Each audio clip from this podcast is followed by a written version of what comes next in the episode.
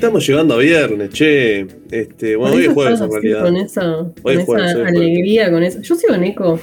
No me avisaste, sigo en eco. No, es que en realidad no te escucho bien, pero. ¿Cómo que no bueno, me escucha es culpa del internet. Ah, pero Irene me dice que me escucha bien. Me ah, escuché con eco. Sí, sí, viene bien.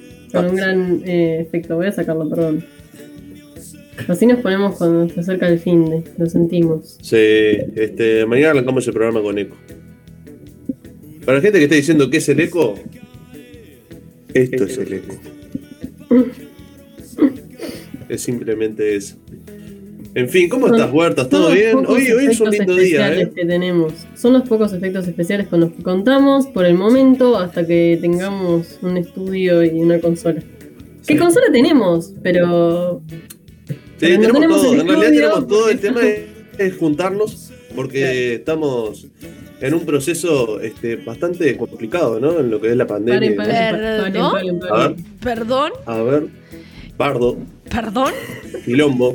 Hecatombe. Perdón. Eh, mm, lo que pasa es que estamos en, estamos en la mañana de Radio Bárbara, estamos en el periodístico. Mirá, mirá el sauce cómo se pone. Eh, bueno, si ustedes Hola, tienen efectos, podemos poner efectos, pero... ¿Cómo está Sauce? Eh, la gente se está preguntando si va a haber un nuevo, ¿eh? si va a haber un nuevo derrape. Un nuevo derrape de la isla desierta. No sé, la tiro. La gente lo pide. Sí, la gente lo está pidiendo y, no sé si mañana habrá, pero. No. mañana es muy pronto. En las próximas semanas seguro alguna habrá. Seguro habrá. ¿Cómo estás, Huertas? ¿Cómo estás, Sire? Si quieren les podemos compartir a la gente la, la playlist. La playlist de la isla del derrape de la isla. Sería bueno, sería bueno. Sí, ya tenemos varias playlists en Spotify donde se pueden escuchar. Te escuchamos perfecto, Enzo. Donde ah. se pueden escuchar las columnas. Eh, eh, todas las columnas, por ejemplo, de Sabri, en El Faro. Estamos haciendo uso de las playlists en Spotify. Y, y sí, se podría compartir por ahí, se podría hacer pública esa lista, ¿por qué no? Eh, y ese derrape de la isla desierta que podría, podría, no este viernes, hagámoslo con tiempo para que la gente se entere, participe. No sé qué dicen. Sí, que descanse un poco la gente. Yo creo que estaría bueno. De lo que fue el derrape anterior. Sí, yo creo que estaría bueno. Estaría bueno. Y que pidan. Que la gente pida. Porque eh, la comunidad es eso. para ahora la, comunidad es generar intercambio. Entonces, si quieren formatos nuevos, ¿qué quieren, qué quieren vernos hacer en Twitch? la gente ya pidió que vos tengas un canal propio. Un canal de reacción. Ayer me perdí un partido. ¿Qué partido me perdí? Ayer te perdiste el partido de Manchester Villarreal y el de Nacional seguramente. No te perdiste También nada. Jugó pero no importa Peñarol. Este, eh, marchó Cavani, che, marchó Cavani, che. Hay una Hizo un gol y todo y marchó. casi me pongo a llorar ayer, pero está. Mucha gente muy conmovida, ¿eh? ¿Cómo les gusta llorar con el fútbol? ¿Cómo les gusta, Les gusta llorar Pasa que se lo merecía, ¿viste? Hizo el gol y todo del empate. A mí, este la verdad que toda la, la, la historia Cavani me, me llega, me emociona. Igual también me emociona un montón y me, me, me da la vida que, que aprovechen que, ese lugar donde encuentran eh, un montón de mm, características y que les, define a los varones como sus masculinidades más tradicionales, que es el fútbol, también nos haga llorar. Eso es como una contradicción que, ah, bueno, a ver, podríamos, eh, podríamos empezar a hablar un poco de esto también. Eh, pero nada, me dio pena. Pila de, pila de penales. Sí, 22 penales hubo. O sea, 11 y 11. Un montón. Me parece un montón. Un montón. Un montón. yo, yo un momento en el que, decía vos, que, pierda uno. Me gusta que, jueguen y que ganen en el partido, como que no es del todo, eh, no, es, no, es, no está muy bien para mí que terminen en penales. No me gusta. ¿Te parece injusto? no raro. Para mí, a mí siempre me generó ruido también. Muy ligado a la suerte. Claro. Eh, tremenda responsabilidad para los arqueros que siempre están ahí como medio. Mm, no, no sé. Claro, qué pobre mm, gente, hay que ser arquero, porque siempre le atribuyen una responsabilidad espantosa. Sí.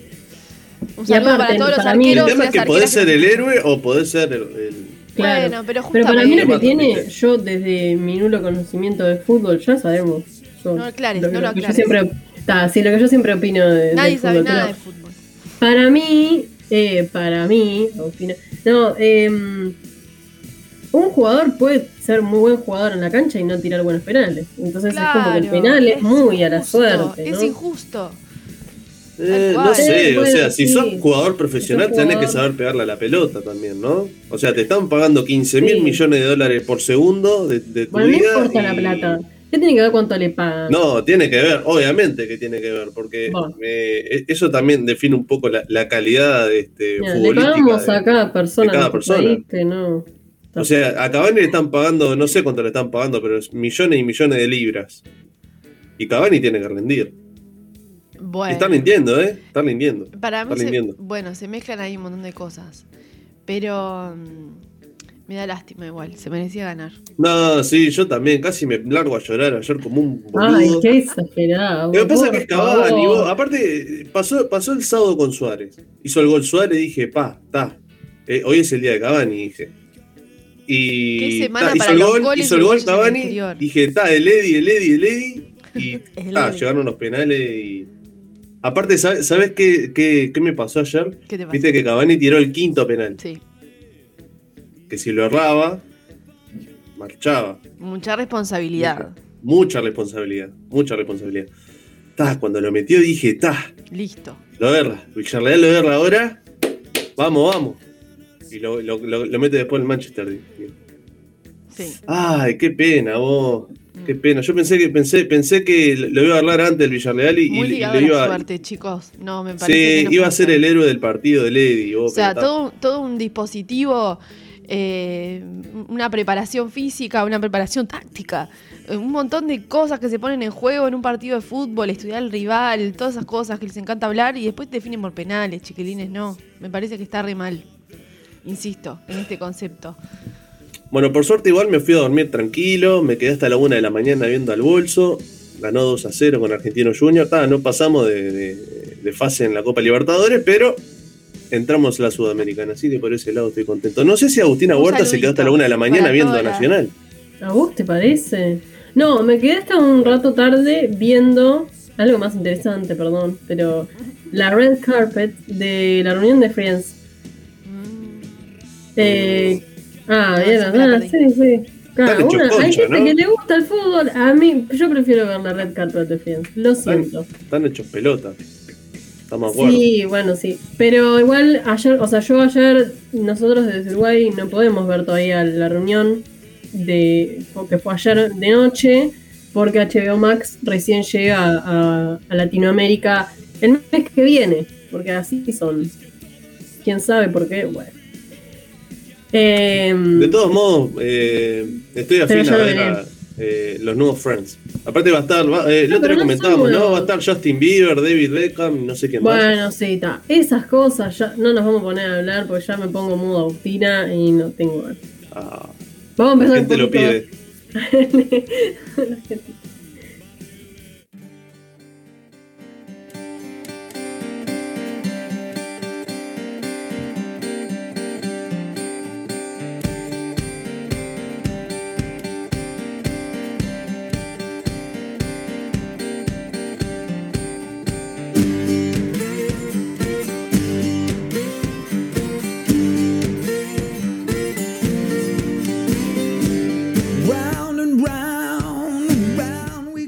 091-227-222 se pueden comunicar con nosotros y nosotras a través de WhatsApp o también por Telegram y si no también a través de las redes sociales arroba Radio Bárbara Uy nos van a poder encontrar en Facebook, en Instagram y también por Twitter. La consigna de hoy es, ¿te largaste a llorar ayer cuando viste que Manchester United marchó después de tirar 22 penales, 11 penales cada uno?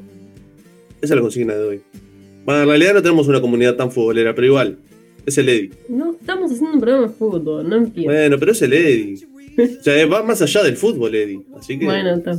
Lo voy a tener que buscar para opinar, porque la verdad que no lo vi. Em, hoy tenemos un programa interesante, vamos a hablar eh, de educación y vamos a hablar de, seguridad. Eh, primero que nada vamos a establecer contacto con Sergio Somarúa, secretario general del Sindicato de Trabajadores de la Enseñanza Privada. Eh, vamos a hablar sobre el reciente despido de, dos docentes que, hicieron publicaciones en sus redes sociales de, índole personal Y por ello eh, vamos a hablar con Somaruga. Recordemos que el SINTEP eh, realizó un comunicado el pasado martes y allí explicó algunas medidas que piensa tomar o que está evaluando tomar con respecto a las acciones que, puede tomar al respecto tras el despido de estas dos docentes que eh, insistieron en que no están afiliadas al SINTEP, por lo tanto no van a poder hacer la denuncia ante el Ministerio de Trabajo y Seguridad Social. Más adelante, ¿con quién vamos a hablar? Vamos a estar hablando con, dialogando con Martín Fernández, abogado, docente de Derecho Penal en, la UDELAR, integrante del Instituto de Estudios Legales y Sociales de Uruguay. Vamos a estar hablando de seguridad pública en marco de eh, un análisis de, la LUC. ¿Qué trae la LUC en, materia de seguridad pública? ¿Qué cambios sustanciales conlleva eh, esta ley de urgente consideración votada y aprobada el año pasado? ¿Y, qué se planea, qué se está... Eh, se pretende derogar con la junta de firmas, qué, son los puntos que se está criticando, pero sobre todo para entender qué conlleva, qué cambios sustanciales conlleva en seguridad pública esta ley. Bien, y como todos los jueves vamos a eh, tener puntos cardinales. Junto a Andrés Alba, recordemos la semana pasada no se pudo realizar porque hicimos el programa especial eh, por la Marcha del Silencio, eh, con el fin, de, bueno, del pedido que están haciendo de madres familiares detenidos desaparecidos desde hace ya más de dos décadas con respecto a la búsqueda de los detenidos desaparecidos. Así que hoy vuelve Andresito con sus puntos cardinales. Pero antes de eso, vamos a los titulares.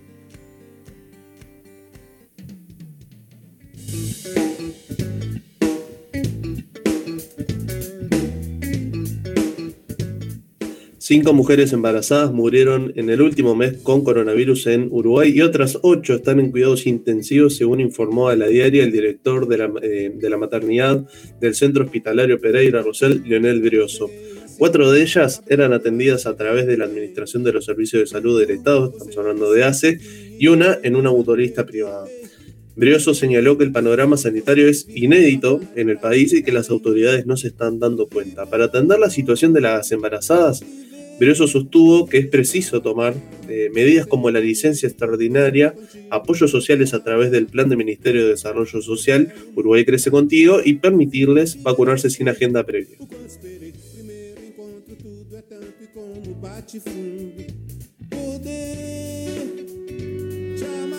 El paciente diagnosticado con hongo negro en ortigas está en CDI con tratamiento antimicótico. Se trata de una persona joven, obesa, que padece de diabetes y que había cursado la enfermedad de coronavirus hace un mes. El paciente tiene un compromiso facial y encefálico. Por ahora se ha podido realizar los procedimientos quirúrgicos correspondientes. Está en cuidados intensivos controlado recibiendo el tratamiento antimicótico, indicó Ricardo Araujo, director técnico del Sanatorio Comeri en Rivera, en donde, al cual fue trasladado. El hongo negro es una infección que tiende a afectar a pacientes inmunodeprimidos, especialmente diabéticos, tras cursar la enfermedad de de COVID-19. Afecta al área de los ojos y en algunos casos requiere extirpación de este órgano y tiene una alta tasa de mortalidad. Ayer estuvimos hablando del tema con la infectóloga Elisa Cabezas. Pueden pasar por nuestro Spotify a informarse un poco más sobre esto.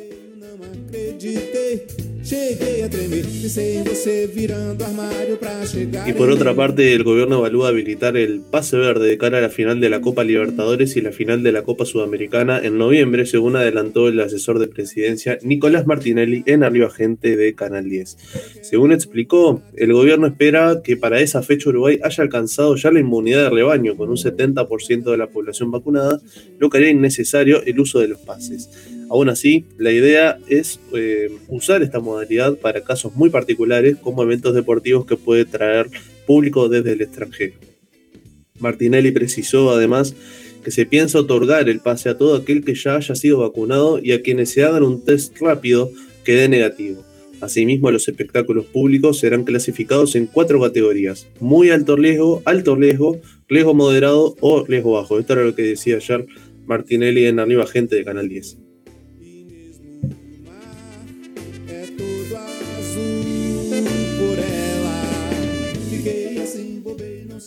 Parte de los funcionarios de la Administración de los Servicios de Salud del Estado, que habían sido cesados de sus puestos tras la renuncia del ex vocal de Cabildo Abierto, Enrique Montaño, fueron reincorporados a sus puestos tras nuevo concurso de ACE.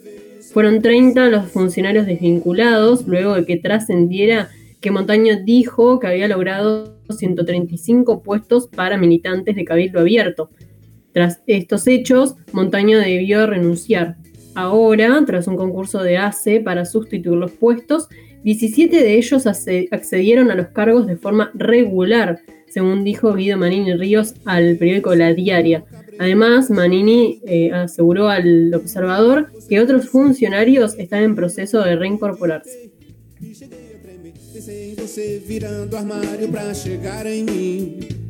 Ediles del Frente Amplio de Maldonado acusaron de negligencia al presidente de la Junta Departamental, el edil blanco José Luis Sánchez, por asistir a reuniones de la Junta sin haber recibido el alta médica por COVID-19. Según consta en su alta médica, debía permanecer en cuarentena hasta el 25 de mayo y además explicó que tiene las dos dosis de la vacuna y que los síntomas comenzaron a manifestarse el 11 de mayo. Sin embargo, en la denuncia que la bancada del Frente Amplio envió a la Dirección Departamental de Salud, aseguran que entre el 11 y el 14 de mayo, Sánchez concurrió y desempeñó sus tareas con normalidad e incluso afirman que presidió la sesión ordinaria del martes 11, por lo que reclaman que se investiguen estas irregularidades.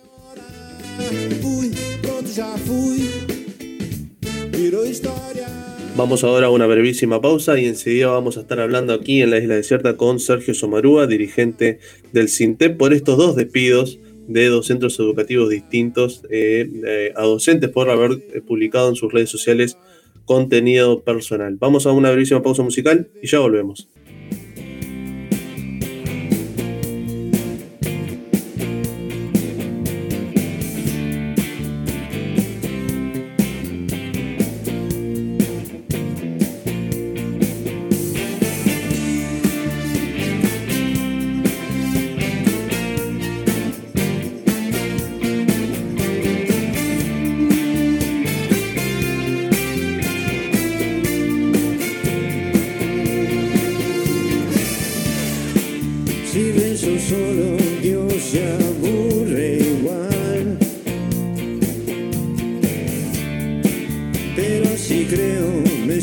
mechanical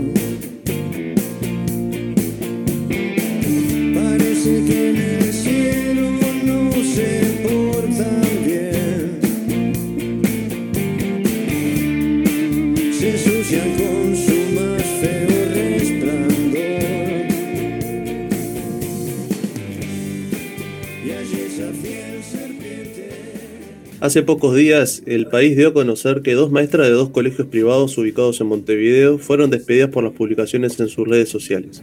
Como consecuencia, el Sindicato Nacional de Trabajadoras y Trabajadores de la Enseñanza Privada publicó un comunicado en el que rechazan los sucesos y aseguran que están preparando una campaña de denuncia pública. Para conocer de primera mano el comunicado y profundizar también en el tema, es que ahora estamos en contacto con Sergio Sumarúa, secretario general del SINTEP. Somarúa, gracias por este tiempo con la isla desierta. Enzo Inolfi y Agustina Huertas te saludan. ¿Cómo estás? Bueno, Enzo y Agustina y a todo el equipo de compañeras y compañeros, este, muchas gracias por la oportunidad y la amabilidad de, habernos invitado. Bien. Sergio, em, ustedes comentaban en el, en el, comunicado, las implicadas no están afiliadas al sindicato. ¿Cómo se enteraron del caso? ¿Fue a través de la prensa? ¿Tuvieron, ¿Pudieron tener contacto con ellas? Bueno, bien, este, nosotros nos enteramos, sí, a través de la prensa. Posteriormente tuvimos contacto con una de las maestras. Lamentablemente ninguna de las dos, libre y voluntariamente, no, no, habían resuelto, no habían decidido afiliarse, no, estaban, no integraban parte de las 6.500 afiliadas y afiliados que tiene Sintep. De todas maneras, nosotros este, sí asumimos como propia la batalla porque entendíamos que acá estaban en juego eh, derechos fundamentales, estaban en juego libertades públicas y también este, hay una cuestión que, no podemos este, soslayar que, tiene que ver con la condición de mujeres asalariadas, ¿no? O sea, acá hay un, castigo también por ese lado. Este, yo lo decía con mis compañeros y compañeros, si, además de pasar vergüenza, ¿no? Pero si fuese yo que salgo eh, haciendo un video eh, en Zunga haciendo pesas, me dirían qué ridículo, profesor, pero no me voy a quedar sin trabajo. Este, o sea, también está ese elemento aquí en, juego. Entonces, el sindicato lo tomó esto como, como, como, una prioridad, más allá que el ejercicio de la representación sindical, de, la defensa judicial o, de la asesoría letrada, no corre por cuenta del sindicato porque, porque, bueno, porque no están afiliados, pero sí en lo que tiene que ver con, con la problematización y el cuestionamiento a estas prácticas empresariales.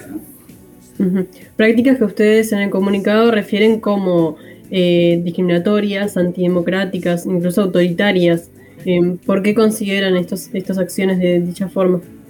Bien, este, nosotros creemos que, están en juego acá libertades públicas y, derechos fundamentales. Eh, el derecho a la libertad de expresión, que está consagrado en el artículo 29 de la Constitución, el derecho a la privacidad, que está consagrado en el artículo 72 de la Constitución, eh, y, que ninguna empresa privada ni ningún contrato laboral puede someter a las personas a, una especie de estado policíaco permanente que, que, haga un control moral y político de las personas eh, más allá de la relación laboral. Estas publicaciones fueron realizadas en tiempo libre, fueron realizadas fuera del ámbito laboral y no, no tenían ninguna ilegalidad. Eh, a uno le puede gustar o no la publicación, pero nos pasa a todos y a todas que vemos publicaciones, comentarios, opiniones o fotos que nos desagradan, pero no por eso hacemos un lobby para dejar sin trabajo, en este caso a dos maestras, con el agravante de que se hace a mitad del año escolar, o sea que estas maestras para reinsertarse laboralmente es eh, harto difícil porque ya el personal está tomado en todos lados, y en medio de una emergencia sanitaria. O sea, acá no solo hay un castigo social, un castigo laboral, sino hay un castigo económico porque se cortan los ingresos este, a dos trabajadoras. Yo comentaba también para, para, ver el abuso de poder que, configura esto y cómo también hay una cuestión de clase, además de género. Este, fíjense ustedes, Ricardo Sirio, yo les nombro Ricardo Sirio y la gran mayoría de nuestra sociedad no sabe quién es. Y este hombre es el dueño, el propietario y el fundador de un colegio de Punta del Este llamado San Clair College. Eh, él está sospechado y formalizado judicialmente por participar directamente en la explotación sexual de menores. ¿Mm? Sin embargo, no dejó de ser el propietario del colegio ni de recibir los dividendos por ser el propietario del colegio. Y está eh, implicado en, un delito, y miren qué delito. Ahora, las maestras publican fotos o un video bailando o algún comentario sobre política o sobre feminismo, que también es una cuestión política, y se quedan sin trabajo. Creo que esta comparación nos es útil para dar cuenta del del abuso de poder y del atropello de derechos. Por eso decimos que hay autoritarismo y que, que, no hay, y que es una práctica antidemocrática, porque hay abuso de poder y porque hay avasallamiento de derechos. A raíz de esto, ustedes dijeron en el comunicado que están preparando una campaña de, denuncia pública contra estos, contra estos hechos, ¿no? ¿Qué es bien lo, que se está planeando desde, desde Sintep exactamente? Bien, eh, dos, componentes en esa campaña. Por un lado, el señalamiento a las instituciones. Las familias, los trabajadores, las trabajadoras, la sociedad en su conjunto tiene derecho a saber qué instituciones son las que invaden la vida privada de las personas y castigan moralmente a quienes piensan o actúan distinto a como, al estilo de vida que el colegio o las familias o alguna de las familias pretenden que las maestras tengan. ¿no? Entonces, eh, si hay un ejercicio de disciplinamiento moral eh, eh, sobre los trabajadores y las trabajadoras, es bueno que la gente sepa, miren que en esta institución tiene estas prácticas autoritarias, pretorianas, antidemocráticas para que a la hora de, elegir si mandar a sus hijos ahí o a sus hijas sepan este, a dónde los están enviando. Ahí tenemos un problema, Enzo, Agustina. ¿Por qué?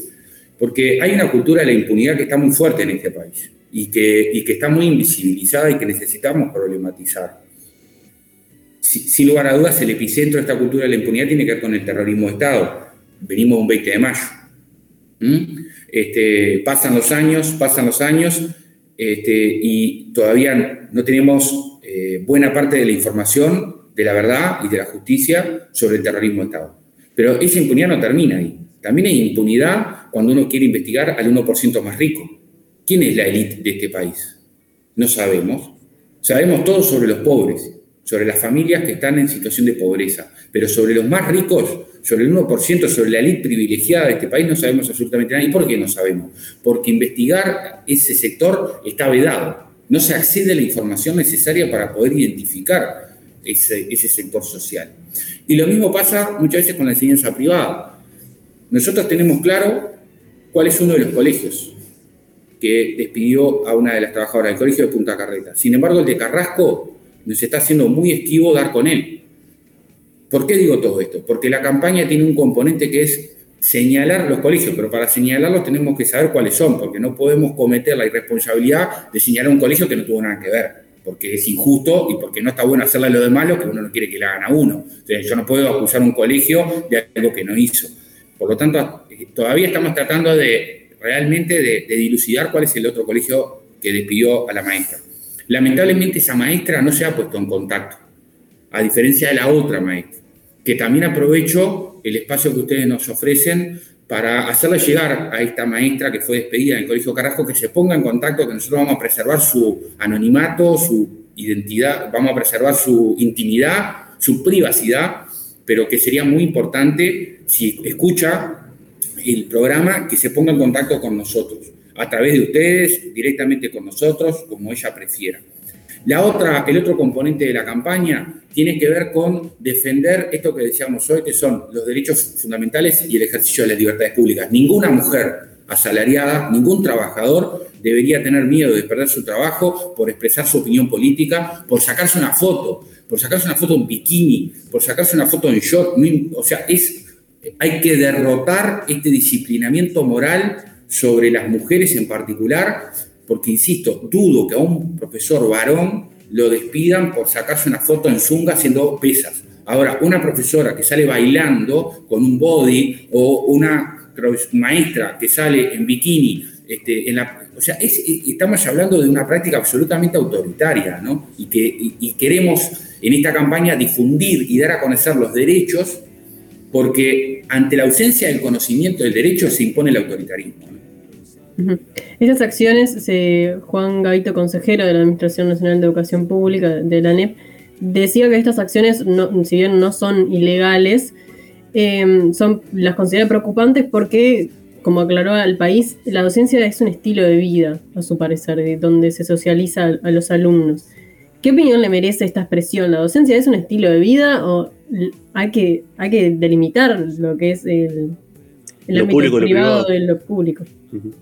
Bueno, hay un debate que es interesantísimo, pero antes de ir al debate, este, quiero dar opinión al respecto porque es un problema de fondo, un tema de fondo. Este, yo creo que la diversidad humana, la diversidad de talentos y de virtudes, que nada tiene que ver con la desigualdad social. Estoy hablando de la diversidad humana, de personalidades artísticas, musicales, eh, es un tesoro en sí mismo. Es un tesoro en sí mismo. O sea, eh, nos enriquecemos en la diversidad, este, no en, una sociedad de clones, en donde todos somos exactamente igual y estamos uniformizados por un mismo seco. Eh, no hay nada más interesante que, la problematización, que, la reflexión entre pareceres y miradas distintas nos ayudan a crecer y a ser mejores personas. Entonces, si la diversidad humana es un tesoro en sí mismo, entonces hablar de un único estilo de vida es atentar contra la diversidad humana. O sea, es realmente oscura esta idea de un estilo de vida único, que además no está consensuado, no está discutido. ¿Quién impone los cánones de ese estilo de vida? ¿Cuáles son los valores morales correctos que integran ese estilo de vida y cuáles son los valores morales incorrectos que quedan afuera? ¿Quién lo dictamina? ¿Quién lo discute? ¿Mm? Entonces, yo no estoy de acuerdo con un único estilo de vida eh, y, menos estoy de acuerdo con que haya un estilo de vida en función del oficio o la profesión que se tenga. Yo creo que una docente o un docente no tiene un único estilo de vida porque las personas somos diversas. Lo que sí tenemos es un compromiso compartido con respecto a valores que tienen que ver con la emancipación cultural de las personas y que la educación es una herramienta significativa y valiosa para contribuir a la lucha del ser humano por su libertad y por su emancipación de todas las opresiones, la opresión capitalista, la opresión patriarcal, la opresión cultural, la opresión de la ignorancia, contra todas las opresiones. Ese no es un estilo de vida, eso es un compromiso compartido con, un valor fundamental que es la emancipación cultural. Pero eh, no comparto para nada, creo que es un, un, argumento autoritario. Este, creo que, que eh, es muy preocupante que ese argumento autoritario se esgrima para defender la discrecionalidad empresarial de estos dos colegios que despiden a estas dos maestras por estas razones y más que lo diga una alta autoridad de, un gobierno que muchas veces utiliza la libertad como, como parte de su retórica.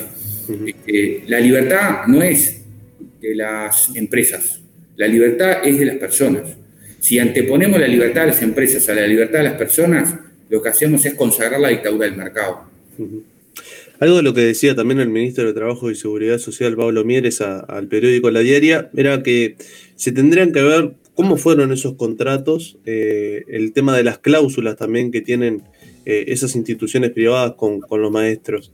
¿Ustedes conocen de, colegios privados o, liceos también privados que, tengan cierta cláusula con, el manejo de, redes sociales, con respecto al, manejo de redes sociales con, con los docentes?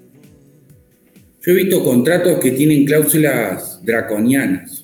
voy a citar uno. Por ejemplo, sí. El colegio Eric Erickson, en su contrato, tenía una cláusula que establecía, miren esto, ¿no? Miren esto porque parece ridículo, es risible, pero, pero, pero, es, no es ni risible ni anecdótico porque es dramático, porque se le aplicaba a los trabajadores y a las trabajadoras de ese colegio, que había una cláusula del contrato que se le hacía firmar a los trabajadores que decía que en caso de advertencia roja y que hubiese que suspender las clases, el colegio se reservaba el derecho a pagar el salario ese día. ¿no? O sea, es un absoluto atropello a los derechos salariales de los trabajadores y las trabajadoras transferirles eh, una contingencia climática al pago de su salario. Este, eso es ilegal. Sin embargo, estaba en un contrato. ¿A qué voy con esto? Que los contratos y esa es una especie de idea o de creencia popularizada muy negativa, porque naturaliza una práctica que es injusta e ilegal. Los contratos no son el mandamás de la relación laboral. La relación, eh, el contrato está por debajo de la constitución, el contrato está por debajo de las leyes. Un contrato entre privados no tiene valor si desconoce o incumple algún derecho fundamental o alguna normativa. Por ejemplo, supongamos que nosotros trabajamos para una empresa que nos hace firmar un contrato que dice que eh, estamos obligados a entregarle los resultados, una vez al año tenemos un chequeo de salud y entregarle los resultados del chequeo de salud. Y nosotros firmamos eso. Ese contrato, además de ser autoritario, invasivo de la privacidad de la persona, es ilegal. ¿Por qué? Porque ninguna empresa le puede pedir a una persona que le entregue los datos clínicos de su historia médica.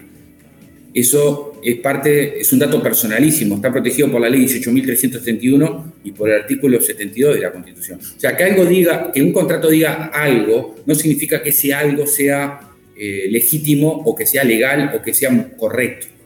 Este, con respecto a las redes sociales, eh, hay, un elemento que, yo no conozco, eh, que, haya ningún, que haya algún contrato que tenga alguna cláusula en relación al uso de las redes sociales si lo existiese sería como este ejemplo que ponía antes, es ilegal. Eh, ningún contrato puede a priori censurar a la persona, artículo 29 de la Constitución. Ningún contrato puede someter la, privacidad de la persona a la conveniencia de la empresa, artículo 79 de la Constitución, eh, artículo 72. Entonces, eh, me parece muy importante de construir esta idea de que porque está en el contrato eh, ya está bien o porque está en el contrato, está justificado el accionar de la empresa.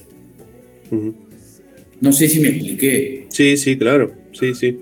Somarúa, eh, ¿han detectado desde, el sindicato otros casos similares eh, al despido de estas dos docentes? ¿Tienen previsto pedirle al Ministerio de Trabajo y Seguridad Social que investiguen de oficio? Por más que no, estén este, inscriptas en el sindicato. Bueno, nosotros hemos, estamos ejerciendo una defensa de las trabajadoras en todos los planos, menos en la representación jurídica, porque no están afiliadas. Nosotros no podemos representar a una persona que no está representada por el sindicato, sería absurdo. Pero en todo lo demás, estamos tratando de defender, inclusive sin saber quién es una de ellas, porque no, la, no tuvimos ningún contacto.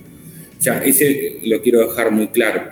Este, por otra parte, eh, también hemos, y lo ato con, con, la pregunta anterior que me quedó en el tintero, que el sindicato hoy tiene 6.500 afiliadas y afiliados y en el comunicado decimos claramente sin bravuconerías, sin alaraca, pero con mucha firmeza y mucha convicción, que si esta práctica de control sobre el ejercicio de la libertad y de los derechos de las personas eh, se extiende en el sector, el sindicato va a tomar medidas de lucha. Y si algún afiliado o afiliado es despedido por el uso que haga de las redes sociales sin que haya ninguna ilegalidad ahí, también va a ser motivo de conflicto. O sea, le estamos advirtiendo a las empresas que no vamos a permitir que esto suceda este, y que se convierta en una práctica habitual y que si lo hacen se van a tener que enfrentar a toda la potencia del sindicato eh, con medidas de lucha. Respecto a lo que tú, a la pregunta este, actual, última, este, nosotros em, eh, hemos tenido, en, la, enseñanza privada tiene un mito, ¿no? Tiene un mito ideológico muy, muy profundo, que es que es perfecta, o que todos los problemas que tiene la enseñanza pública no acontecen en la enseñanza privada, ¿no? Este, o que la, y que la enseñanza privada es de mucho mejor calidad que la pública. Eh, eh, esta reflexión excede lo que tú me preguntas, pero, pero para ver cómo detrás de ese manto ideológico de perfección, ese paraíso educativo que parece ser la ciencia privada, hay este, prácticas eh, antidemocráticas y de abuso de poder que, en la enseñanza pública, por ejemplo, nunca ocurriría. Nosotros hace un par de años atrás tuvimos una compañera, Ángela, que fue despedida estando embarazada, estando embarazada. Y la empresa quería solucionar el despido pagándole la indemnización bonificada. O sea, te pago y mando, ¿no? O sea, no me importa que estés embarazada, te pago el doble y punto, y ya está. Y, ella no quería para su trabajo y el sindicato se puso en el hombro eh, la lucha de Ángela como la lucha del conjunto de los afiliados y los afiliados. Y fuimos hasta las últimas consecuencias en esa batalla y logramos que Ángela recuperara su puesto de trabajo, porque nos parecía una violencia institucional inadmisible que perdiera su trabajo por estar embarazada. Este, pero no solo eso, no solo eso, logramos luego que somos el único sector privado del Uruguay en toda la actividad privada, sea bancos, supermercados, cualquier área privada, que tiene prohibido el despido de las trabajadoras embarazadas y durante el periodo de lactancia. Ninguna trabajadora en la ciencia privada puede ser despedida si está embarazada o en los seis meses de lactancia. Este, entonces, es decir, eh, eh, ¿hay abuso de poder en el sector? Sí, hay prácticas de abuso de poder. Eh, hay arbitrariedades, hay arbitrariedades. Esta que ocurrió contra estas dos maestras es una manifestación más de un problema más de fondo que tiene que ver con una práctica de poder pautada por la, muchas veces por el, abuso y la arbitrariedad. La única herramienta eficaz que conozco para ponerle límite a esas prácticas es la conciencia de clase y la solidaridad organizada del sindicato.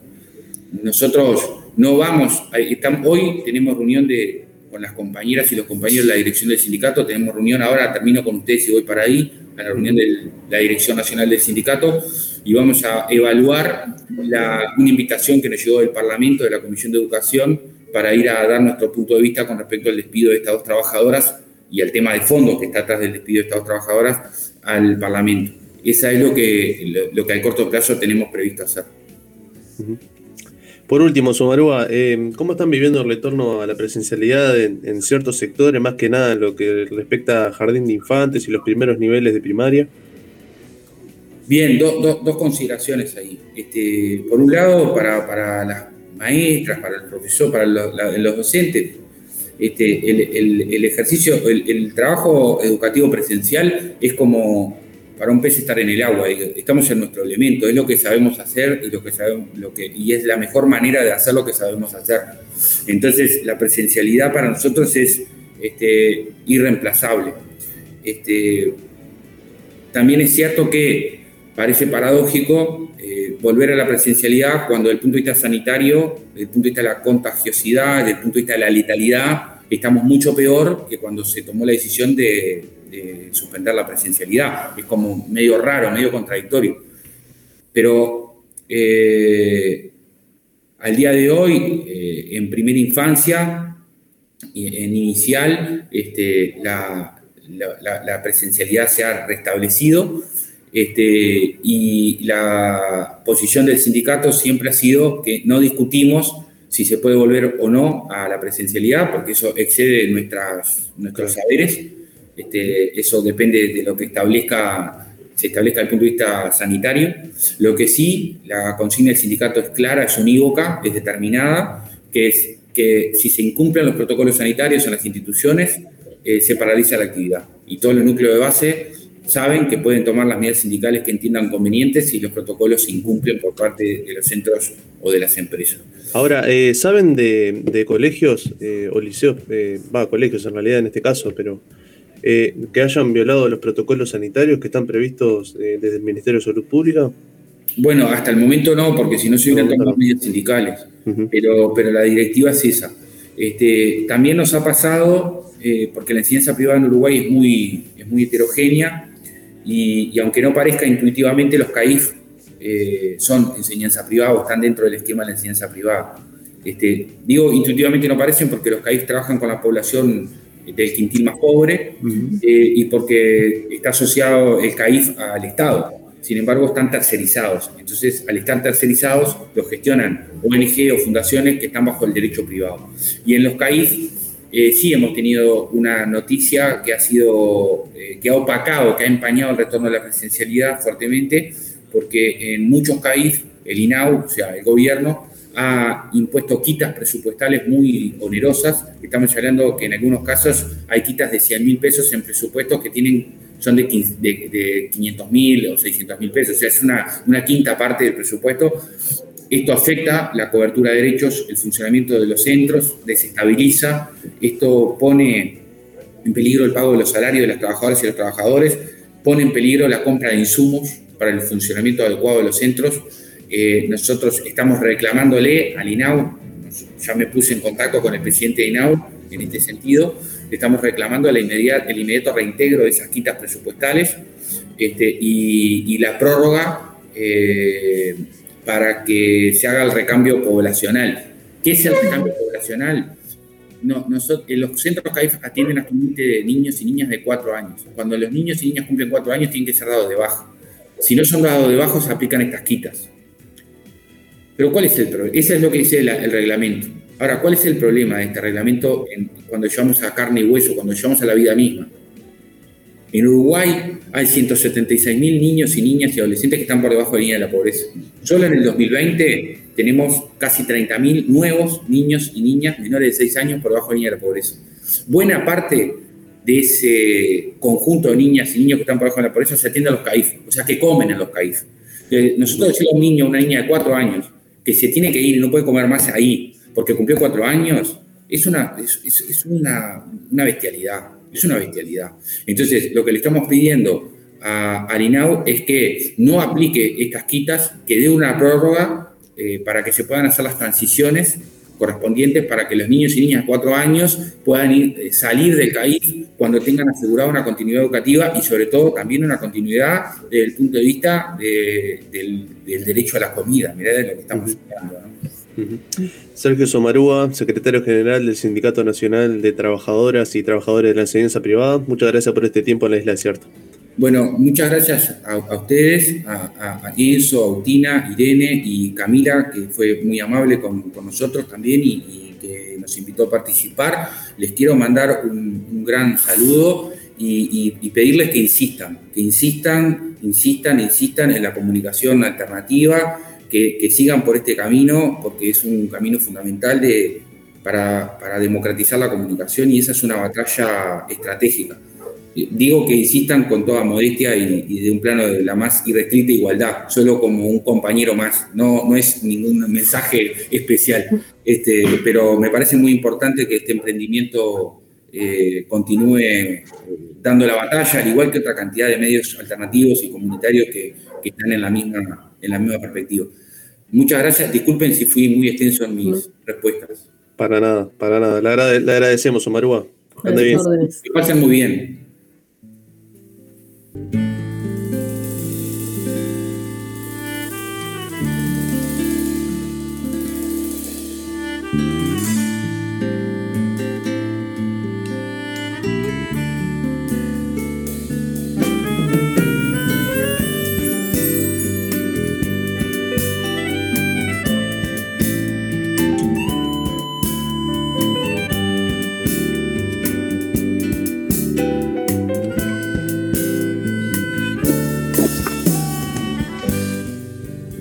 La seguridad es sin duda una de las mayores preocupaciones de la sociedad uruguaya en los últimos años. Con la llegada de la coalición liderada por Luis Lacalle Pou en el gobierno, las miradas estaban puestas en cómo sería su política de seguridad pública, algo muy criticado durante los gobiernos del Frente Amplio. La idea de seguridad del gobierno puede verse reflejada en la ley de urgente consideración promulgada el año pasado. ¿Qué podemos extraer de esto?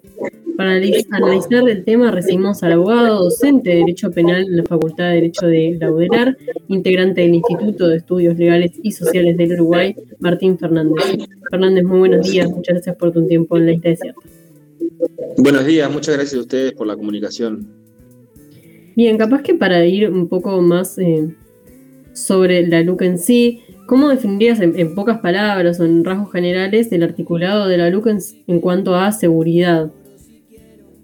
Sí, eh, a mí me parece importante plantear una, visión eh, legal, pero, pero histórica también, en, función de que hay eh, un, proceso que termina, me parece, en la, LUC o que se radicaliza en la LUC. el proceso de, de la cuestión autoritaria con relación a la, seguridad eh, comienza desde hace mucho tiempo, eh, muchos años. Podríamos pensar en, fijar un hito muy importante en el año 95, pero en general el, proceso de, utilización del derecho penal para eh, gestionar la conflictividad social o utilizar los delitos como, como, como una moneda de cambio en la, en la política partidaria muchas veces eh, eh, generó más problemas de los que resolvió. Entonces, eh, como para empezar, me parece importante señalar eso. La LUC lo que viene a hacer, la ley de urgente consideración, lo que viene a hacer es a radicalizar la respuesta o hacer el punto más alto en la respuesta, pero la escalada venía desde hace muchísimo tiempo, es decir, que ha atravesado a todos los gobiernos, porque todos los gobiernos, eh, perdón, todos los partidos en general mayoritarios han eh, gobernado en este país, así que es una afirmación que alcanza a todos los partidos eh, que han estado en el gobierno desde el 95 a la fecha. Efectivamente, entonces se podría decir que por la LUC hay un empoderamiento de, la policía para ser más autónomos en, su accionar territorial o se apela mucho a la subjetividad del policía.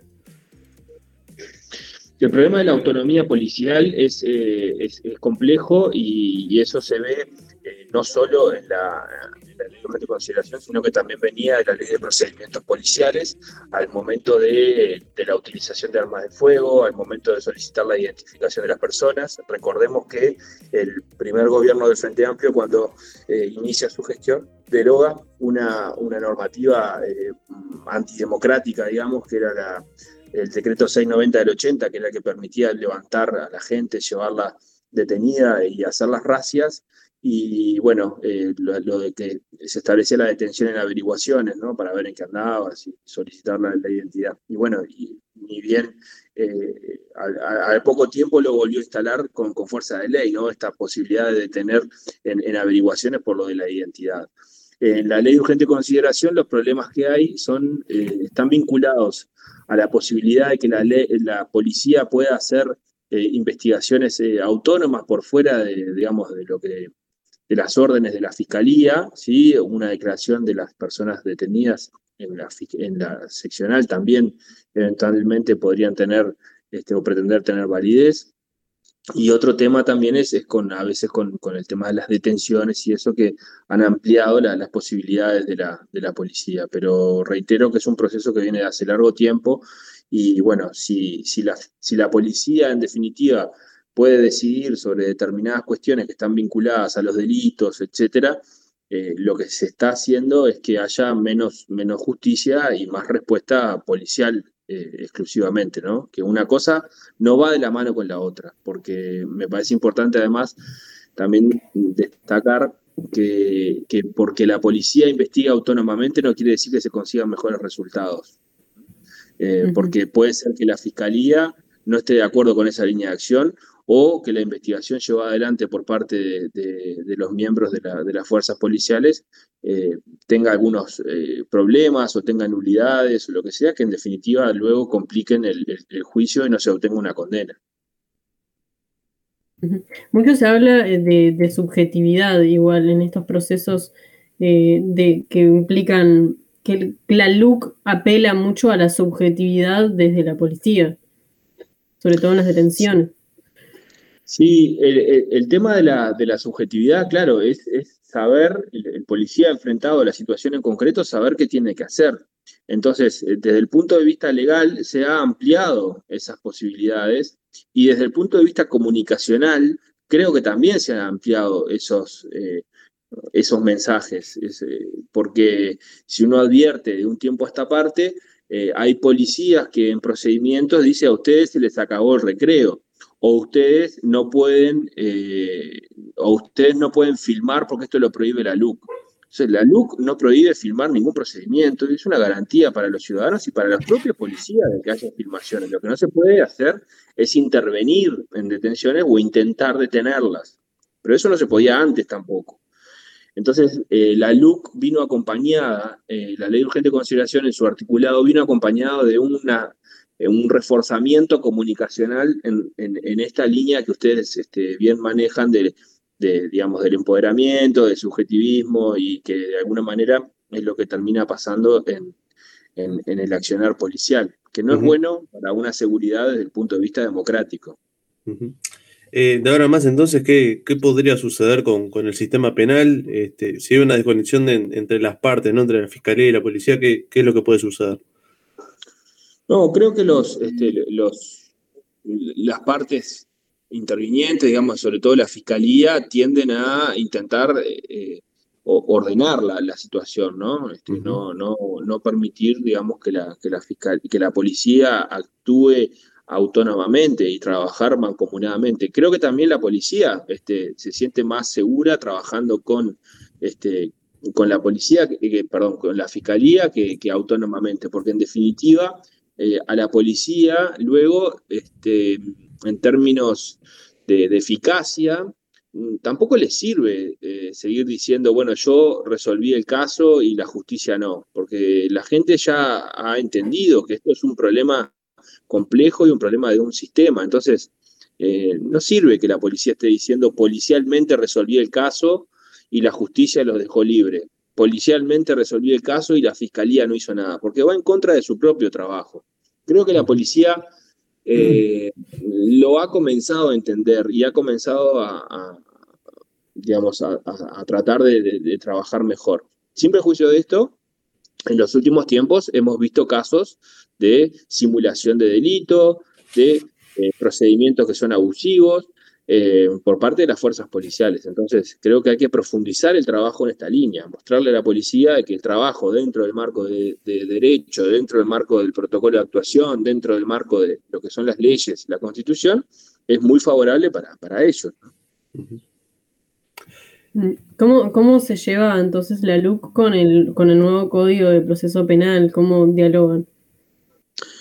El diálogo con el proceso penal eh, es, un diálogo complicado, eh, porque en realidad también, como, decía antes, el, proceso de, radicalización de la respuesta punitiva estatal no es de la LUC.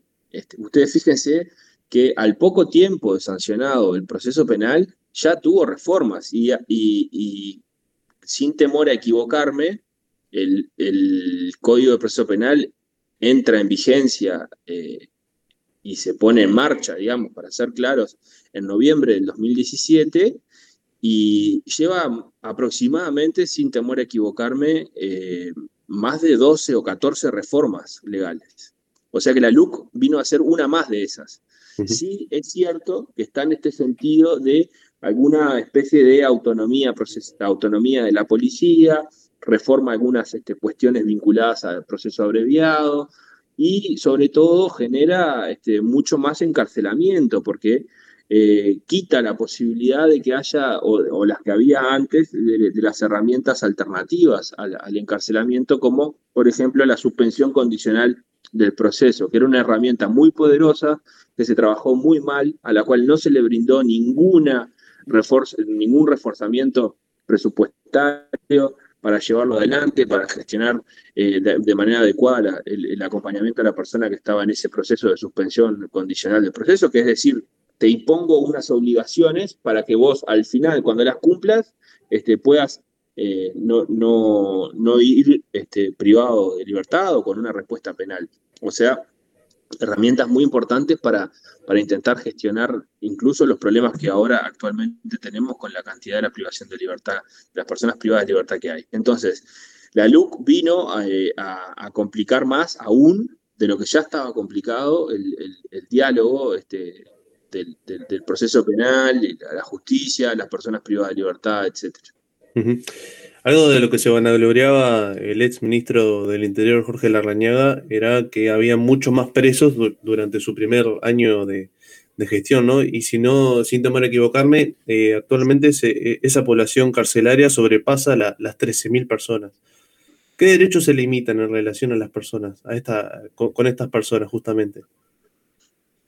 Bueno, si, la pregunta es, digamos, está orientada a, qué derechos están eh, en juego en la privación de libertad, el único derecho que se restringe eh, por el tiempo que dura la pena establecida eh, es la libertad ambulatoria. Todos los otros derechos están garantizados, intactos, ¿no? Y estos son los que no, no, lo digo yo, no lo dice el Sur, lo dice el comisionado parlamentario penitenciario, que son los que se violan sistemáticamente todos los días en, el, en, el, en nuestro sistema carcelario, en mayor o menor medida, pero eso es lo que sucede, y hay lugares que son de, prácticamente de, trato cruel, inhumano y degradante, y otros que están un poco, un poco más alejados de esa realidad y se trabajan bien. Casualmente, en los que se, trabaja bien desde el punto de vista penitenciario, eh, muchas veces tiene que ver más con, el, los medios, el medio abierto o semiabierto o, o, semicerrado, digamos, desde el punto de vista que se le quiera decir, eh, pero que, se trabaja más en un ambiente de, libertad y no tanto de, la privación de libertad extrema a la que están sometidas muchas veces las personas privadas de libertad. En una charla organizada por, la Universidad de la República sobre, sobre este tema se señaló que, la ley de urgente consideración compromete el principio de progresividad. ¿A qué se referían bien con esto? El principio de progresividad es un viejo principio, digamos, que está, eh, digamos, presente en, en, instrumentos internacionales, pero también en nuestra legislación nacional, particularmente en el decreto de ley 14.470, que es el que trabaja el, tema de la, reclusión, digamos, el régimen de la reclusión. Y, fíjese que es un decreto de ley de la dictadura, ¿no? Eh, se le han hecho varias reformas, pero la cuestión y la idea de la progresividad sigue estando muy presente. Y, en función de, este principio, eh, es que las personas eh, justamente como dice la palabra, progresividad, van progresando dentro del sistema en función de determinados aspectos que tienen que tener con la buena conducta, etc.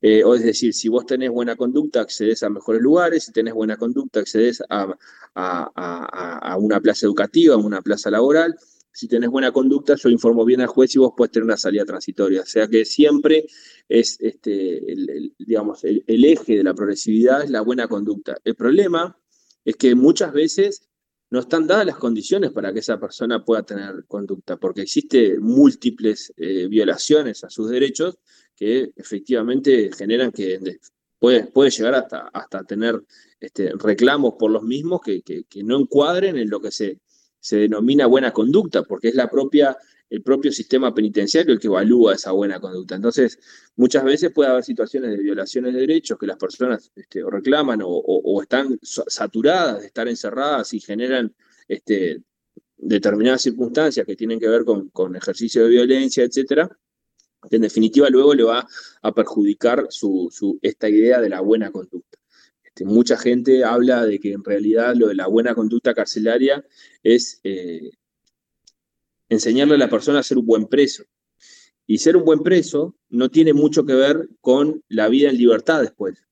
Entonces, eh, esto gente que lo trabaja de, manera mucho más, este, más profunda de lo que yo puedo decirles a ustedes acá, este, trabajan esta idea, digamos, que la idea de la buena conducta en definitiva termina siendo, este, bueno, como ser, eh, cómo comportarse como un buen preso, como una buena persona privada de libertad. Pero esto luego no tiene un correlato en, la vida afuera, porque ser una buena persona privada de libertad o tener un buen comportamiento dentro de una cárcel no tiene nada que ver con tener un buen comportamiento, entre comillas, en, la sociedad, que es lo que se supone que aspira a la privación de libertad. Yo te privo libertad para este, generar algunas condiciones para que luego en la, en la libertad vos puedas manejarte mejor. Eso es lo que está en el discurso, no estoy diciendo que yo esté de acuerdo, pero eso es lo que se maneja discursivamente. Entonces, ni siquiera muchas veces se puede cumplir con esa finalidad. Mucho de, lo que se ve en la LUC estaba presente en el, programa de, gobierno de tanto Luis Lacalle Pou cuando fue candidato individual como luego la coalición, ¿no? Que, que, resultó ganadora. Em, pero ¿cuánto se ve en esta LUC de la campaña Vivir sin Miedo? Que también tenía fuertes componentes. La campaña Vivir sin Miedo este, generó eh, tensiones, digamos, a, la interna del proceso, a la interna del sistema penal, porque claro, eh, esto sucedió también lo mismo cuando, cuando se dio el debate por la baja de la edad de imputabilidad, ¿sí? Porque en aquel momento al, al, establecerse lo de la baja por la edad de imputabilidad, la respuesta de muchos sectores políticos fue decir, no, no, Vamos a contrarrestar esto, eh, pero mostrándole a la sociedad que nosotros también podemos ser duros, también podemos ser punitivos, y ahí se sacó una ley, que es la ley 19.055, que establece un año de privación de libertad para determinados delitos establecía, un año de privación de libertad para determinados delitos, infracciones de los adolescentes. Entonces, como se generó la idea esta del, discurso, de la campaña, de la baja de la imputabilidad, ciertos sectores, en vez de contrarrestarlos en, una lógica de derechos, dijeron vamos a ser punitivos. Y acá creo que pasó algo similar también, porque la escalada que genera el vivir sin miedo y la alta cantidad de población que adhiere a, esas, a esa situación, a esa campaña, a, ese proyecto, también genera que luego este, los, los, partidos políticos entiendan que tienen legitimidad para hacer este, estas reformas, incluso de, vivir sin miedo, o bueno, o, más o menos en, el mismo tiempo, también ya teníamos guardias militares eh, en las fronteras. Es decir, eso no fue una, una cuestión que, viniera este, ahora con la ley de urgente consideración y nada por el estilo, eso ya existía, ya había guardias fronterizas de tipo militar, o militares custodiando la, guardia, eh, custodiando la frontera, perdón. Entonces, eh, la duplicación de las penas o de las sanciones este, para los adolescentes, eh, el tema de la severización eh, en, los delitos de drogas y particularmente en aquellos que afectan a, las poblaciones este, más, más vulnerables y que están vinculadas a, temas de microtráfico, con privación de libertad efectiva, limitación de derechos, este, imposibilidad de salidas transitorias, obligar a los fiscales a pedir las medidas cautelares.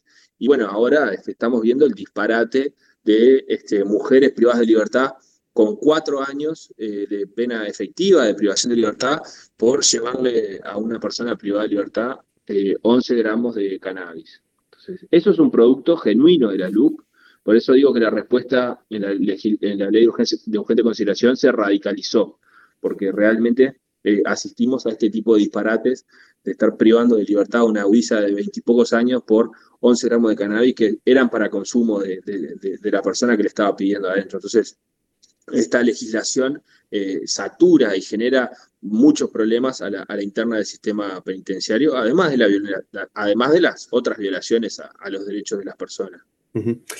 Em, quizá para, ir cerrando, eh, desde la campaña pro referéndum, que va por 135 artículos de la ley de urgente consideración, eh, se va por todos los, las partes de, de, seguridad. Recordemos que el sindicato policial, por ejemplo, estuvo en contra ¿no? de, ir por, por, estas partes de, seguridad en, el referéndum para, la ley de urgente consideración.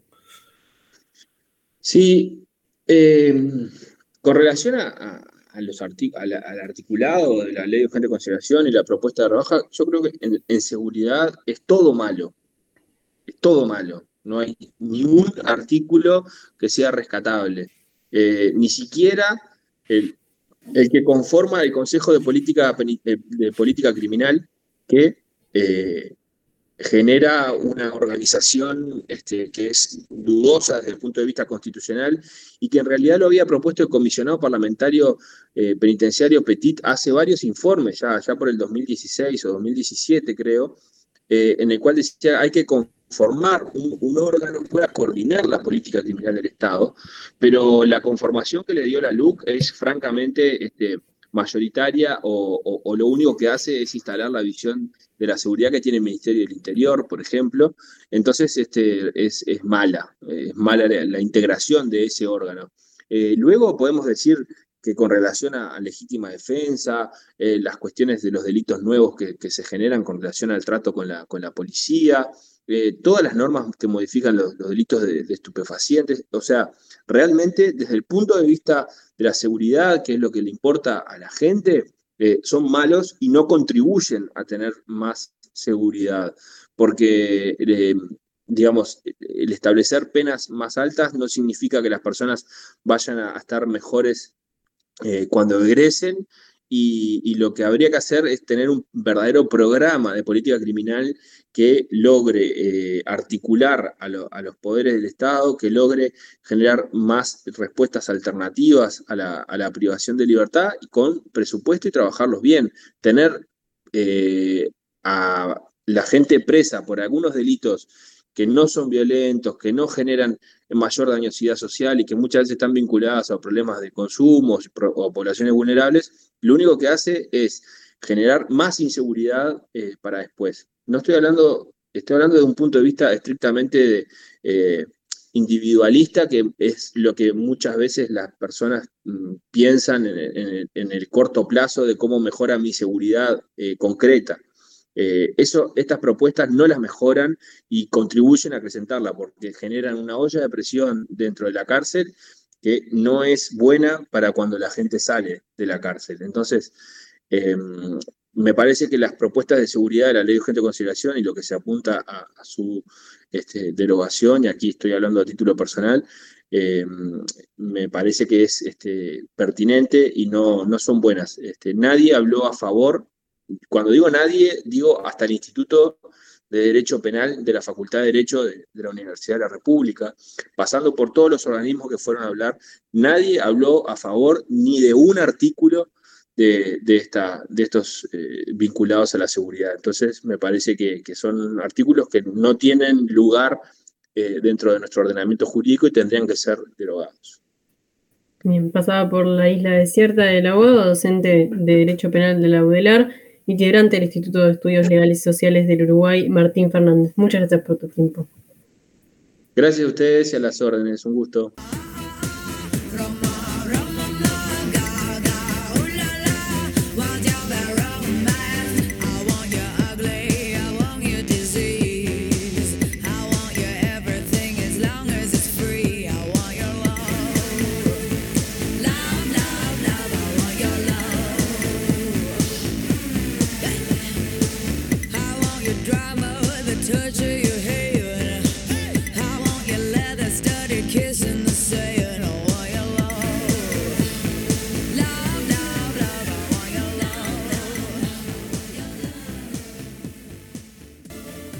Vos sabés que vamos a hacer un sorteo ahora.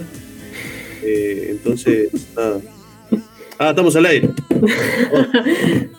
perdón, perdón, perdón. Ah, vos, estaba hablando del sorteo. Eh, vamos a comentarle sobre el sorteo que vamos a hacer mañana. Exacto.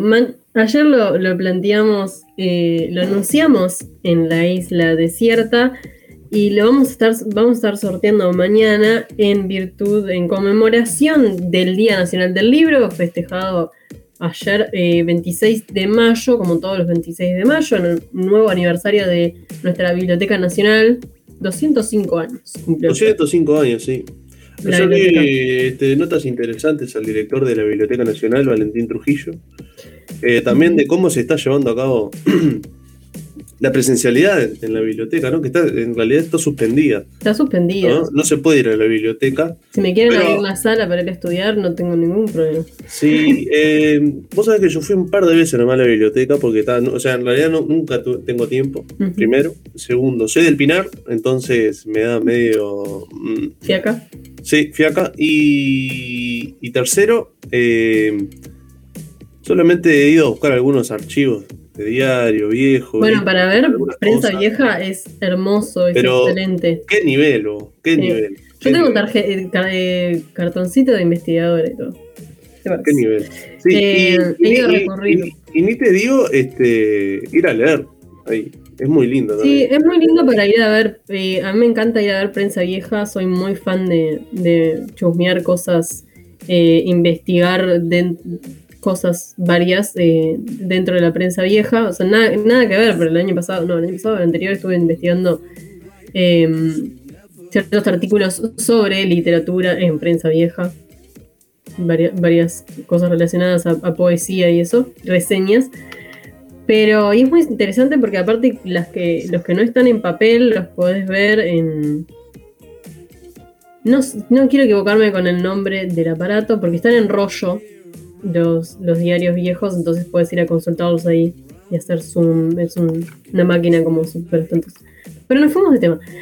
La cuestión es eh, que en este nuevo aniversario de la Biblioteca Nacional y en conmemoración del Día Nacional del Libro, la isla desierta Bárbara va a estar sorteando un ejemplar de La última noche de Dostoyevsky, ni más ni menos que de Cristina Peggy Rossi, una gran, gran poeta y escritora uruguaya eh, exiliada a España, que aún radica allí. Cortesía de Librería Montevideo, que si todavía no fueron a comprarse un libro por este día del libro, pueden acercarse a Librería Montevideo, allí en Tristán Arbaja 1536. Eh, tienen un trato muy, muy ameno. Juan siempre nos recomienda buenos libros. Siempre entras y te llevas más de lo que deberías. Así que pero si no, no podés acercarte a la librería y querés ganarte este ejemplar, podés, eh, si ya sos socio, socie, socia, nos mandás un mensaje al 091-227-222 o arroba Radio Bárbara Uy en todas nuestras redes sociales y manifestás tu deseo. Quiero ganarme este libro. Ok. Si todavía no sos socie, hacete socie. De aquí a mañana viernes y es muy simple hacerse socios. ¿Por qué? Sí, muy simple. Son dos minutos menos en realidad. Entras a bárbara.ui, pasa el zócalo de la derecha, apretas clic, vas a encontrar Hacete Socie, con un signito de, exclamación, si no me equivoco.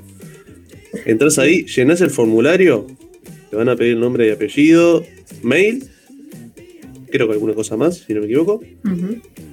No va a pasar nada con tus datos personales, por las dudas vamos aclarando los tantos porque últimamente como y por llenar el formulario no te haces socie eh, instantáneamente, también Instantáneamente, sí, eso es, hay que para obtener información. Exactamente. Ahí pones el monto que puedes aportar mes a mes a Radio Bárbara y listo, ¿no? Es así, Irene. Y son montos muy accesibles. Sí, eso, eso es lo que tenés que indicar en el formulario. A ver, eh, tú tenés una economía en tu hogar que eh, te permite tomar ciertas decisiones eh, de forma pensada, meditada, calculada. En el formulario de bárbara.uy, donde dice hacete socie, lo que puedes indicar es cuál es el aporte a Radio Bárbara que se amolda a tu economía doméstica, que se amolda a tu situación laboral, a tu unipersonal, a tu trabajo precarizado, a tu seguro de paro, a tu seguro de paro parcial. Tenemos planes para todo, em, toda y tode aquelle, y ahí se empantanaba en algo que no salía nunca más. Eh, tenemos planes para todos, estamos haciendo entre todas esta comunidad que sostiene a este medio de comunicación, a esta radio bárbara, no solamente porque queremos hacer periodismo, no solamente porque queremos hacer contenidos em, periodísticos de humor, de entretenimiento, sino porque además nos queremos juntar. nos queremos reunir, nos queremos encontrar en el bar, queremos acompañarnos en este momento eh, crítico del país en cuanto nos dejen salir, en cuanto podamos en cuanto la, el millón de dosis, el millón de personas que están vacunadas un poco, más o menos, con una dosis, con dos, con tres, eh, cuando esto empiece a hacer efecto y, salgamos de esta, nos podamos acompañar, porque saben una cosa, cuando se vaya la pandemia, eh, estas decisiones políticas que, estamos, que están, eh, nuestro gobierno está tomando de respuesta a la crisis social que, y la crisis económica van a seguir siendo las mismas. No le, ah. quiero espolear un poco, pero eso va a seguir siendo Entonces, eh. mi propuesta acá, desde este humilde lugar, desde la consola eh, en, la República de Palermo, es juntémonos, encontrémonos, hagámonos compañía, acompañémonos a través de la radio y, ¿por qué no? Cuando podamos salir, cuando nos podamos encontrar, eh, juntémonos a sobrevivir un poco. Sí, sí, ahora estoy acordando, ahora que estabas hablando sobre esto de juntarse, pase verde, estuvimos hablando hoy temprano también. Hoy oficialmente estoy inmunizado. Pasaron dos semanas ya. Qué envidia. Sí, sí, gracias, gracias, gracias. Gracias. Igual yo tengo un. no, no sé si ponerme. Como mm, tengo mis discrepancias con lo del pase verde. ¿Con lo del pase verde? Sí. Sí, tiene sus matices, me parece. Porque estamos hablando de. Voy a releer la, noticia, voy a volver a chequear la noticia para no eh, cometer errores. Pero estábamos hablando de un pase verde únicamente para. Y sí, para fútbol, obvio. Fútbol y, bueno, también se está hablando para espectáculos públicos. Bueno, por eso. Sí, pero se o está hablando a partir de que empieza no sé qué campeonato de no sé qué. O sea, si no empieza el fútbol, nadie en, eh, en, el gobierno se va a preocupar por, por habilitar los espectáculos públicos bueno, no consigo que, planeen o que lleguen, que aprueben un pase verde para una copa de fútbol si no abren el teatro o el cine. O, los espectáculos musicales, con el mismo pase verde. Además, vamos a insistir en esto hasta que venga Andresito a decir lo mismo. Eh, ahora en puntos cardinales. los espectáculos públicos no tuvieron contagio, tuvieron protocolos estrictos y tenías que ir al cine y quedarte ver toda la película con el tapabocas y no nos dejan ir al cine, viejo. ¿Y sabes que tampoco no tuvo yo fui Al teatro, yo fui al teatro el año pasado, cuando ¿cuándo fue? Sí, en verano, cuando estaba todo medio que parecía que no existía la pandemia. Y fui con una burbuja de tres personas y me separaron incluso de mi burbuja. O sea, más aislada imposible. Claro. Y el, y el cine también. No, son cosas inentendibles. Algo en lo que no había eh, tampoco casos, por ejemplo, mm. y que ahora sí, era de las iglesias. bueno, no vamos a entrar, no, querés que entre en esa yo tampoco, porque no me voy a poner a hablar de Qué creas turla, ¿eh? Ahora lo está investigando el Ministerio de Salud Pública por, por romper la cuarentena. En fin. Y bueno, eh, che, qué lástima, me da una lástima por Esturla. Me, da como una vergüenza. O sea, no voy a, no, no, me llamen acá a hablar mal de la iglesia católica. Porque yo no puedo hablar mal de la iglesia católica. Pero. Eh, podríamos hacer un espacio llamado Libertad Responsable. Pero qué vergüenza. Una semana donde señalamos a las personas que, que, que fueron acribilladas por las redes sociales. Claro. Qué vergüenza. Empezando por el turla para abajo. O sea, ¿qué dejas para todo el resto que además justamente lo que se está reclamando de los sectores de la cultura es que hay un montón de actividades que están habilitadas, que se realizan en espacios cerrados y que eh, muchas tienen que ver con la iglesia. Entonces, o, regulamos un poco, o la otra es empezar a abrir iglesias porque esta configuración también espiritual de nuestro país que nos obliga como a, tener nuestros cultos religiosos en, como es en, el ámbito privado, bueno, empezamos a abrir iglesias, no, juntamos ahí, ejercemos nuestra libertad responsable de la misma manera que, las actividades que sí están habilitadas, digamos. Y ta, eh, lo de Sturla me parece terrible. La verdad, le mando un saludito a Turla. Sí, para Me da ¿eh? vergüenza, o sea, es insostenible, es insostenible la cantidad. Y, y, y, y todo esto por, por el velorio, que, que también es terrible. O sea, yo creo que ahí toda esa gente indignada que, me quejo en casa, que está sentada en su casa escribiendo como en un ataque en Twitter. Eh, no, qué horrible que hicieron un velorio. Bueno, eh, yo creo que una figura política que se muere es un acontecimiento, no es igual que, que cualquier persona.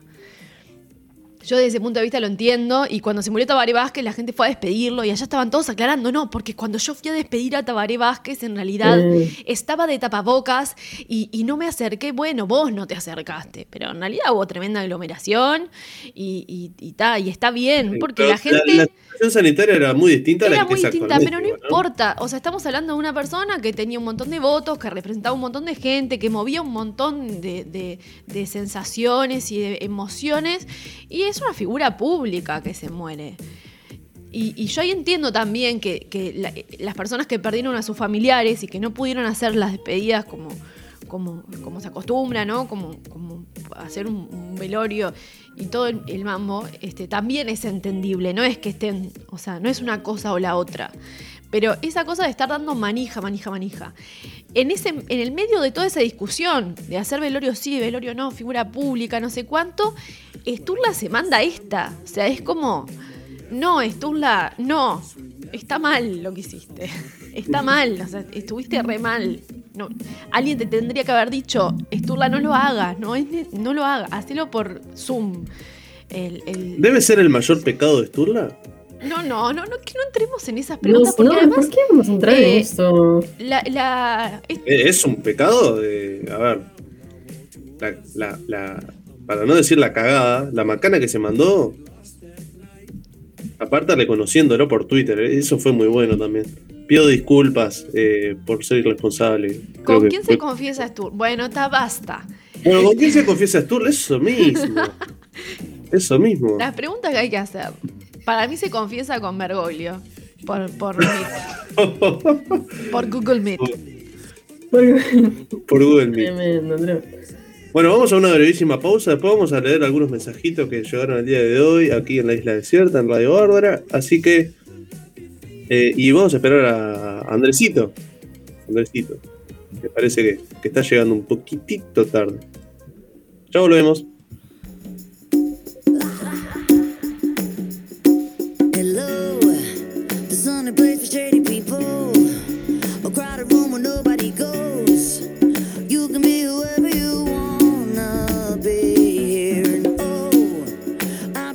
at the chateau.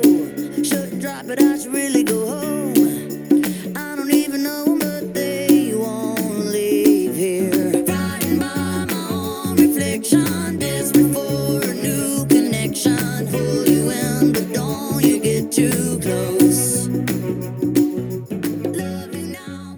2 se pueden comunicar con nosotros y nosotras a través de WhatsApp o también por Telegram. Pueden mandarnos mensajitos en este juego que está, está lindo, ¿eh? hay temperatura ideal, me parece, para los días que, que, pasaron por, la semana, que hicieron bastante frío, bastante frío.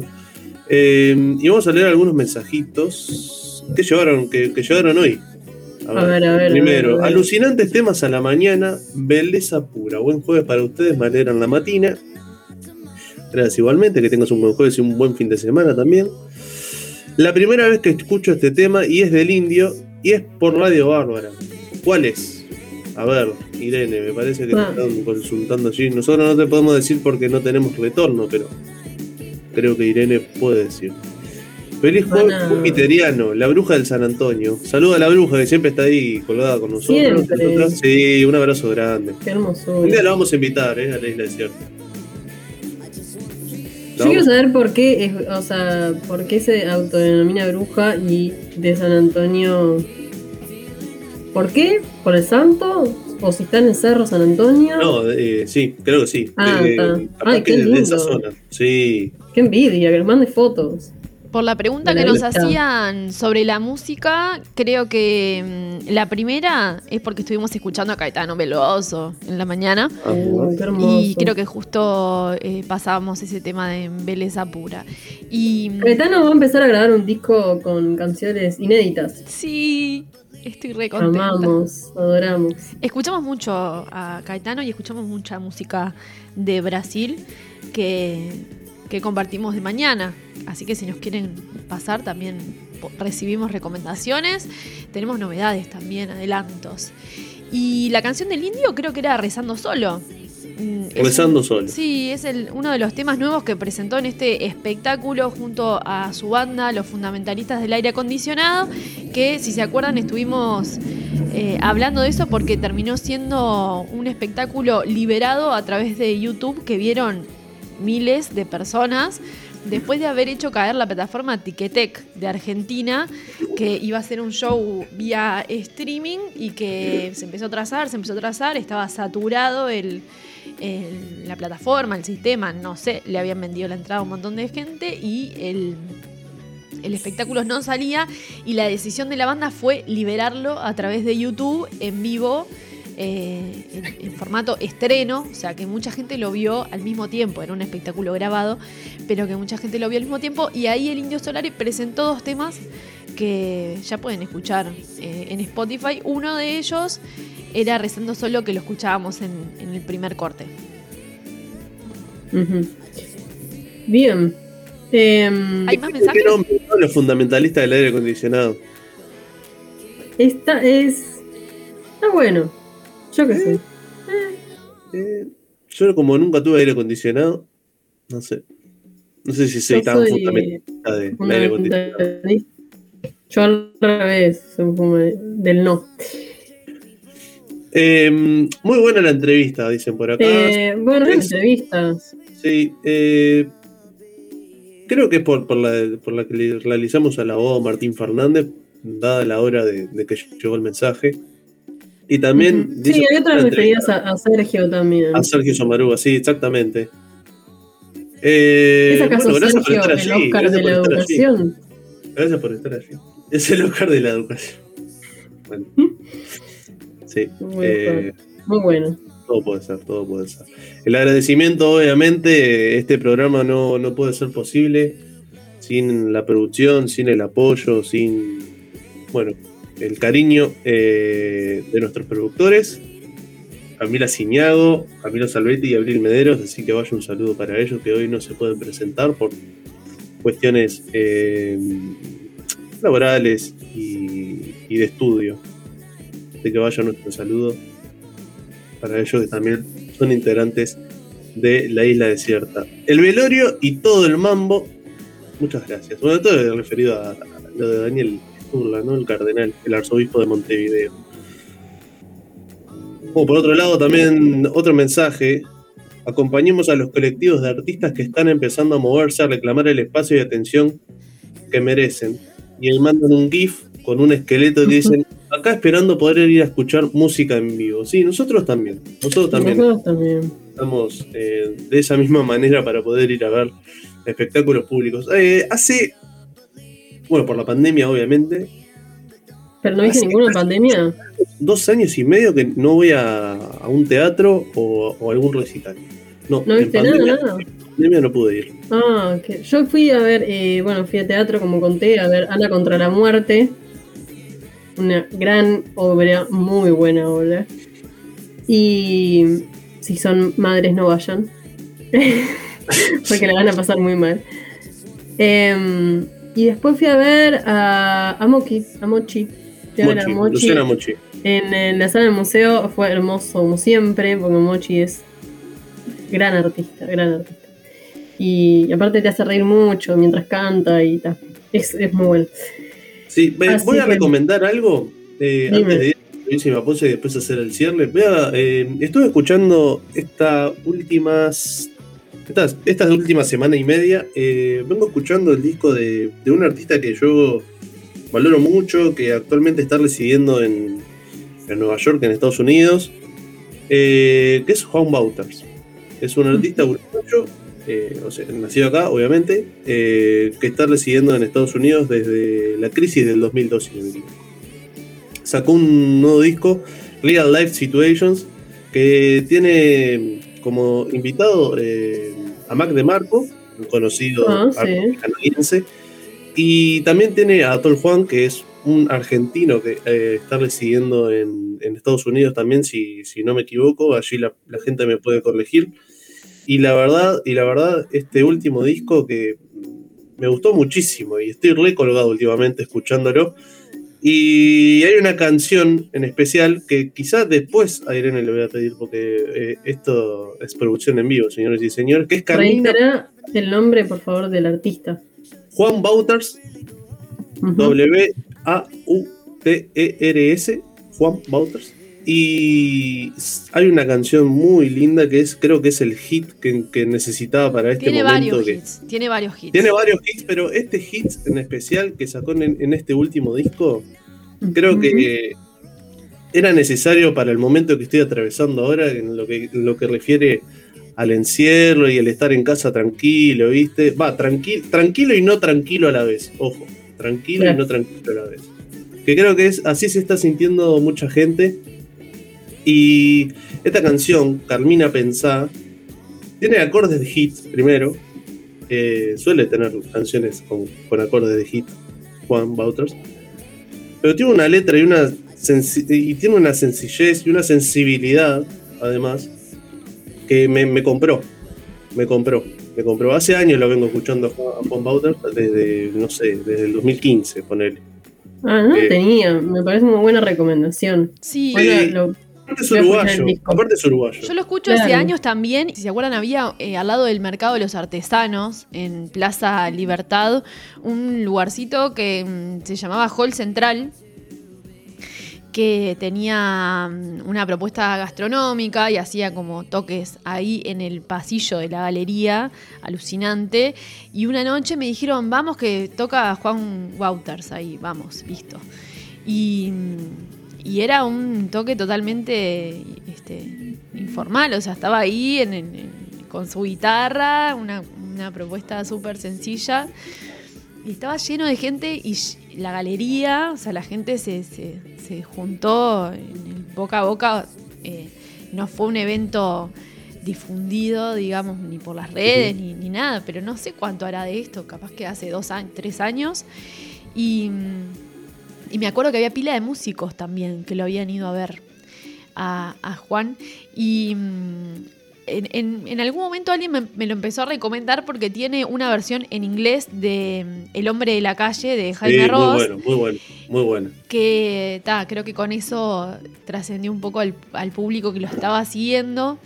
Y. Mm, y, y es, tiene un perfil bastante novedoso para de, Estados Unidos. Eh, hizo conocer también a Jaime Ross por esta canción. Claro. Sí, sí. Este, no, no, brutal. Eh, muy fan de los Ramones, aparte tengo entendido, eh, por lo que he leído en la prensa y bueno, algunas entrevistas que he visto de él.